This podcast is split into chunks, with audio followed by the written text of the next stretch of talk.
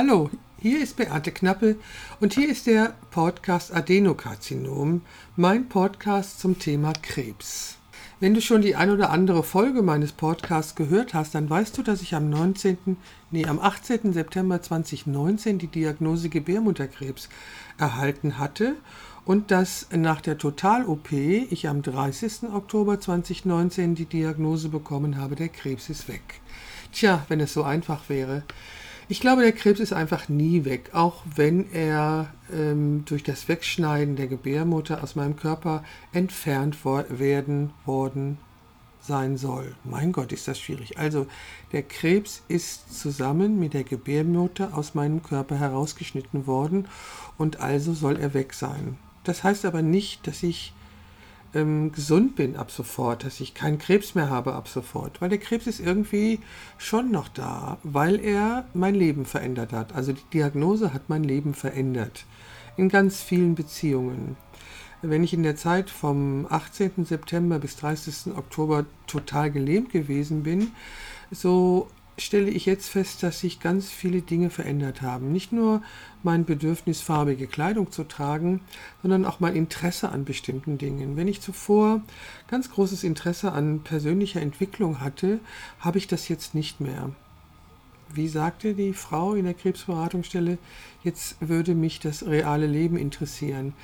Und vielleicht hat sie recht, vielleicht ist es das, was mich interessiert, das reale Leben, das, was im Moment stattfindet. Ich denke, dass ich, äh, da ich im nächsten Jahr 70 werde, mich eigentlich schon ganz schön entwickelt habe. Ich habe ganz viel gelesen darüber, wie Krankheiten entstehen und ich weiß, dass ich seit der Gründung meines Porträtstudios im Januar 2011 ähm, außerordentlich viel Stress gehabt habe in meinem Leben. Also alte Ängste wurden angetriggert durch die Tatsache, dass nicht immer klar war, ob ich am Ende des Monats tatsächlich genügend Geld hatte, um alle Anforderungen gerecht zu werden ähm, dieser Stress war eigentlich ständig da und ähm, hat, hatte negativen Einfluss auf meine Gesundheit. Es war auch unglaublich viel Freude da. Ich habe meine Arbeit sehr gerne getan. Ich liebe meine Arbeit. Ich tue meine Arbeit immer noch gerne. Und ich habe mich entwickelt in den vergangenen acht Jahren. Das ist das allergrößte Gefühl, wenn ich mir anschaue, wie ich vor acht Jahren fotografiert habe und wie ich heute fotografiert habe. Also die Eröffnung eines Porträtstudios war nicht nur mit negativem Stress verbunden, sondern auch mit sehr viel Freude und Genugtuung. Ja, und es war ein tolles Gefühl, ein eigenes Porträtstudio zu haben und zu fotografieren und zu tun, was ich tun wollte. Und natürlich ist in dieser Zeit auch ganz viel an persönlicher Entwicklung passiert. Dessen muss ich mir einfach mal bewusst werden und das muss ich mir bewusst machen. Ich habe schon ein tolles Leben. Ja, habe ich. Zu leben, was ich leben möchte, nämlich als Fotografin tätig zu sein, ist schon ein tolles Gefühl. Und trotzdem gab es da diese ganz vielen Stressmomente und dieser andauernde, sehr hohe Stresslevel, der eben in meinem Körper eine bestimmte chemische Situation erzeugt hat, die auf der einen Seite die Diabetes erzeugt hat und auf der anderen Seite auch die Grundlage für das Krebs geschaffen hat. So, dem versuche ich ähm, nun entgegenzutreten durch eine gesunde Art zu leben. Das wird mir gerade sehr erschwert, weil ich zum dritten Mal eine Bronchitis habe. Okay, alle Welt hat Bronchitis und alle Welt ist erkältet und es sind Viren, die umgehen und immer auch wieder zu mir ankommen. Aufgrund der Diagnose vom 18. September hatte ich einen sehr hohen Cortisolspiegel, also ich hatte Stress. Dieser Stress schwächt das Immunsystem. Dieser Stress erzeugt sehr hohe Blutzuckerwerte, die wiederum das Immunsystem schwächen. Also ich kämpfe wirklich seit Monaten mit einem sehr schwachen Immunsystem und mit daraus resultierenden Bronchiten, also Erkältungen. Die es wiederum verhindern, dass ich Sport treibe. Obwohl ich mich in einer Muckibude angemeldet habe, kann ich nicht zum Sport weil mit einer schweren Bronchitis Sport zu treiben birgt die Gefahr, dass sich ähm, andere Krankheiten bilden, dass sich der Herzmuskel entzündet und so weiter. Das will ich ja nun nicht. Also habe ich im November keinen Sport gemacht, obwohl ich das unglaublich gerne getan hätte. Und im Dezember habe ich auch keinen Sport gemacht, obwohl ich das unglaublich gerne getan hätte.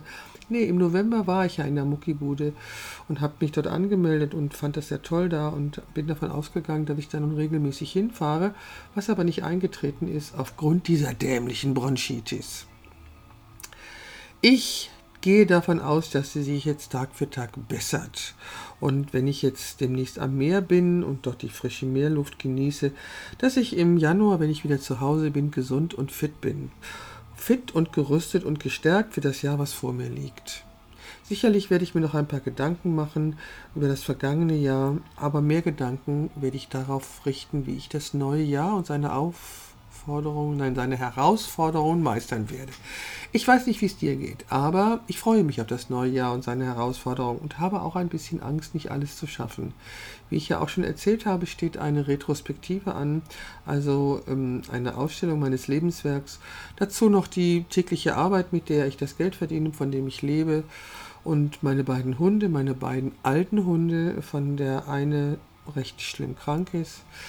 Also es gibt wirklich jede Menge Herausforderungen, aber ich lasse mich nicht unterkriegen, habe ich beschlossen. Ich werde auch weiter zur Krebsberatungsstelle gehen und mit einer sehr netten Frau mich dort unterhalten und ich werde weiterhin beobachten, was sich alles verändert hat. Ich liebe Thriller, also so wie Die Hard, fand ich einen total tollen Film und alles, was mit ganz viel Spannung zu tun hat, habe ich mir eigentlich sehr gerne immer angeschaut. Das tue ich auch immer noch gerne.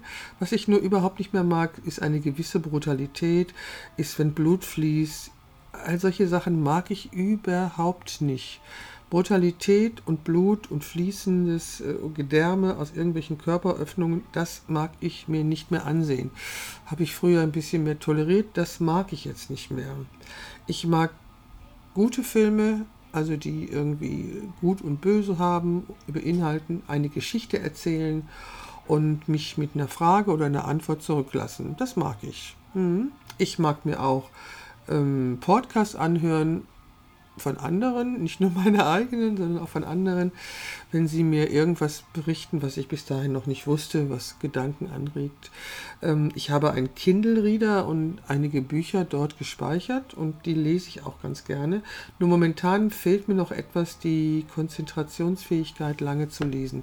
Als ich neulich bei meinem Friseur, bei dem man keine Termine machen kann, längere Zeit warten musste, habe ich es doch tatsächlich geschafft, eine Stunde lang im Kindle zu lesen. Hm. Witzig, oder? Ja, geht. Im Hintergrund hört ihr vielleicht meine Weihnachtsmusik, ähm, mit der ich mich versuche ein bisschen einzustimmen, denn es gibt nicht äh, wirklich eine weihnachtliche Stimmung hier in Düsseldorf. Die Bäume sind alle kahl, es ist grau und obwohl die Tage wieder länger werden, ist es immer noch nicht wirklich hell draußen. Ich habe Lichterketten in meiner Wohnung an und äh, auch einen Adventskranz und hoffe damit ein bisschen Stimmung zu erzeugen, aber so richtig äh, weihnachtliche Stimmung kommt nicht auf ist jetzt auch nicht so tragisch. Ich habe gestern mit meiner Familie Weihnachten gefeiert, werde am ersten Feiertag nochmal Weihnachten feiern und dann, wie gesagt, wird der Koffer gepackt und dann geht es ab ans Meer. Darauf freue ich mich unglaublich. Darum wünsche ich an dieser Stelle allen, die zuhören, eine besinnliche Weihnachtszeit und einen grandiosen Start in das beste Jahr ever, in das Jahr 2020. Also, bis dahin, wir hören uns. Das war der Podcast Adenokarzinom, der Podcast von Beate Knappel.